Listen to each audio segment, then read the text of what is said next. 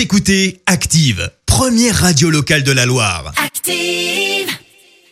Et maintenant, l'actu média et les audiences télé sur Active. À 9h30, on parle télévision à la radio avec Clémence Dubois-Texero. Avec les audiences pour commencer, on fait un point et Bodyguard a réussi son lancement hier soir. Oui, la série diffusée sur France 2 a rassemblé près de 4 millions de personnes, soit 17% de part d'audience. Euh, sur la deuxième marche du podium, forcément, M6 et L'amour est dans le pré. Euh, TF1 finit troisième avec son film romantique Coup de foudre à Bangkok. Et puis, petite exception ce matin, on parle aussi de TMC qui diffusait hier Star Wars, la revanche des sites, euh, qui a rassemblé 1 million de fans. Le hashtag Star Wars était d'ailleurs en top tweet ce matin. On en a parlé bien évidemment dans la minute hashtag. Un entretien avec euh, Barack Obama sur France 2 ce soir. Interview menée par euh, François Bunel, animateur de la Grande Librairie sur France 5, mais surtout fondateur de la revue America. Petit extrait.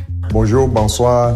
Je reconnais que je suis un peu perdu. Alors, tu l'auras compris, hein, il essaye de se, il s'essaye un petit peu au français, voilà, au français exactement avec ce très bel accent américain. L'ancien président des États-Unis revient notamment donc sur la victoire de Biden à la présidentielle. Un entretien à partir de 20h35. Conséquence, la série Un si grand soleil ne sera pas diffusée ce soir. Et puis elle s'arrête tout court. L'émission de France 3, euh, personne n'y avait pensé, présentée par Cyril Ferraud, euh, qui n'est donc pas reconduite. Une émission proposée après des chiffres et des lettres qui manquent de fidèles. Seulement 800 000 spectateurs en moyenne. Cyril Ferraud garde en revanche son autre jeu Slam.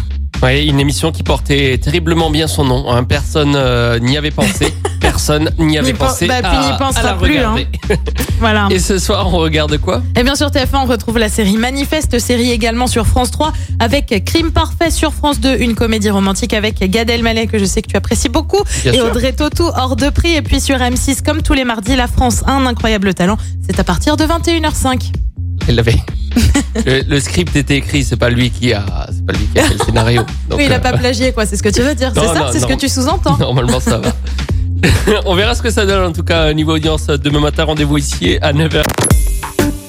Écoutez Active en HD sur votre smartphone, dans la Loire, la Haute-Loire et partout en France, sur activeradio.com.